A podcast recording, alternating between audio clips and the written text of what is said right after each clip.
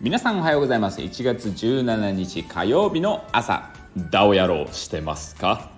クレイジーズキンによる CNPP パラダイスフロア紹介。よいしょいうことで、えー、今年はね公式のマラカスも作るかなんつってね冗談で言ってますが。えー、っとマラカスを鳴らしながら、えー、フロアのねパラダイスフロアの紹介をしていきたいと思います、えー、まずはねオープンシーンの情報からいきましょう、えー、トータルボリューム18イーサ最フロア価格が0.025、えー、所有者数が2655ということですね。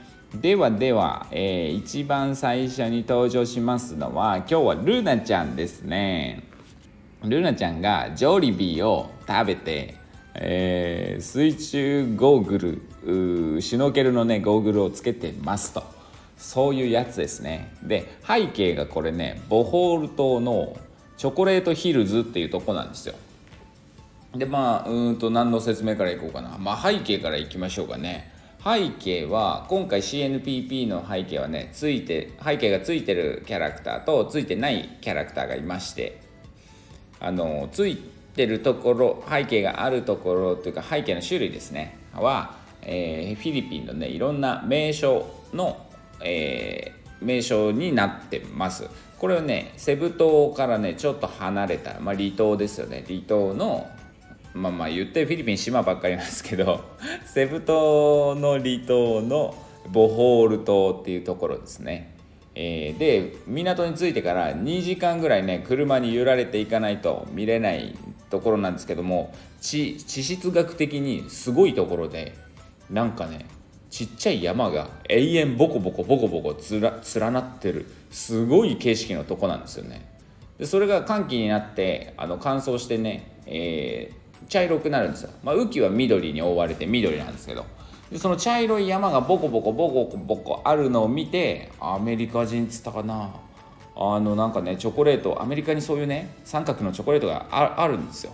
でなんかチョコレートみたいだわっつってチョコレートヒルズってつけた。そんな場所なんですよね。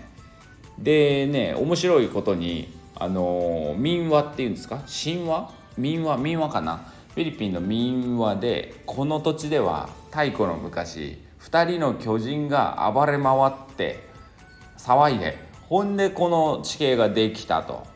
いうふうにね言われてるんですって。またねフィリピンのボホール島とかねチョコレートヒルズでちょっと検索してみてください。すごいんですよ。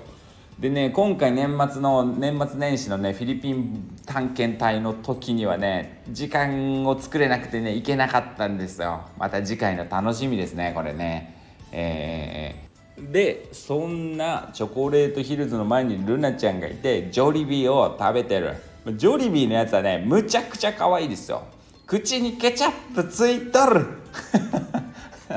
これは可愛い。見てくださいぜひ。あまあ写真も載せますけどね。でこのねジョリビーっていうのはファーストフード店の名前でですねフィリピンはなんとマクドナルドがナンバーワンシェアを取れないんですよ。このジョリビーがいるから。ジョリビーが一番人気。すごいですよね。世界中で大体マクドナルド取っていくんですけども取れてない数少ないあの場所の一つです。フィリピンに行ったらジョリビーを食べようってことですね。でメインはですねこのフライドチキンとあとはねスパゲッティとかなんですよ。で今回自分がフィリピンに行ってえー、ゴミ山のねスラムの子供たちに会ってジョリビー100人分100食分プレゼントしてきたんですけどその時には、えー、人気のメニューのねチキンライスっていうやつでした。フライドチキンのね足が1個とあとはそのお米ですね。米のね、まあ、おにぎりみたいにちょっと丸まって固められてましたね。そんな感じのセットです。で向こうではあのお米もかなり人気があるんで米を食べたい米を食べたい。カンボジアもそうですけどねとにかく米を食べようっていう話がありますんで、えー、まあ、チキンライスっていうのをね、え、プレゼントしてきたんですけども。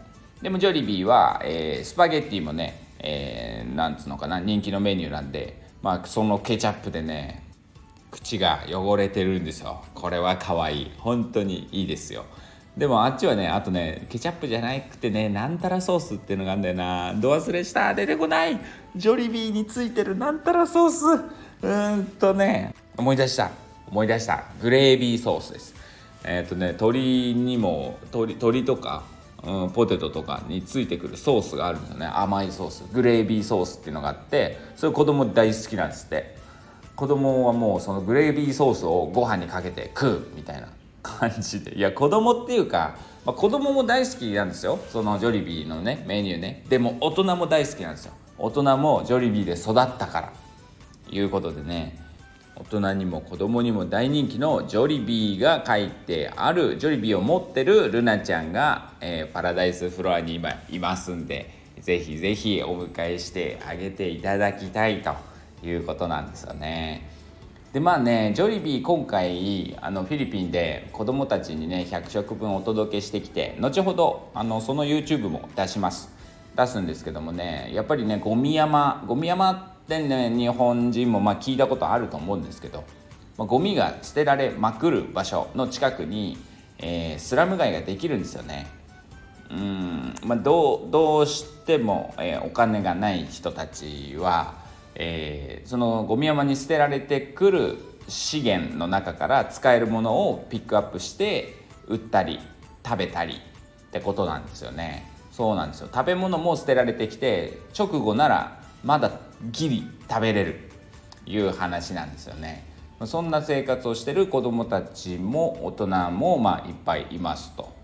いうことなんですけどまあ面白いのがねそういったゴミ山の隣すぐ隣にあるスラム街にもあのねペソペソっていうね、えー、お店があってそこは、ね、インターネットカフェみたいなことなんですよね。ペソっていうのは、えー、フィリピンの通貨でで1ペソ入れたら5分とかインターネットできるパソコン置いてあるんですよ。で地面は床あじゃないわ。地面は土だしね。なんかねすごい衝撃というかなんというかこういうとこにそういうインターネットカフェがあるのかと思ってね。でそこ子供たちねペーソーでゲームしてたりするんですよインターネットゲーム。なんかアンバランス日本人の感覚からするとねアンバランスな感じでしたけど。でもまあ、うん、そうですね。いっぱい笑いながらあの子供たちと接することができまして。えー、またまあ YouTube でねそういうあたりも伝えていきたいと思います。今日のパラダイスフロアの解説はジョリビーで終わってしまいましたね。いうことで今日もパッパラーといきましょう。明日やろうはバカ野郎。今日やりましょうね。やろうやろうはダメ野郎だカンボジアより愛を込めてクレイジーズキンがお届けいたしました。良い一日をお過ごしください。では。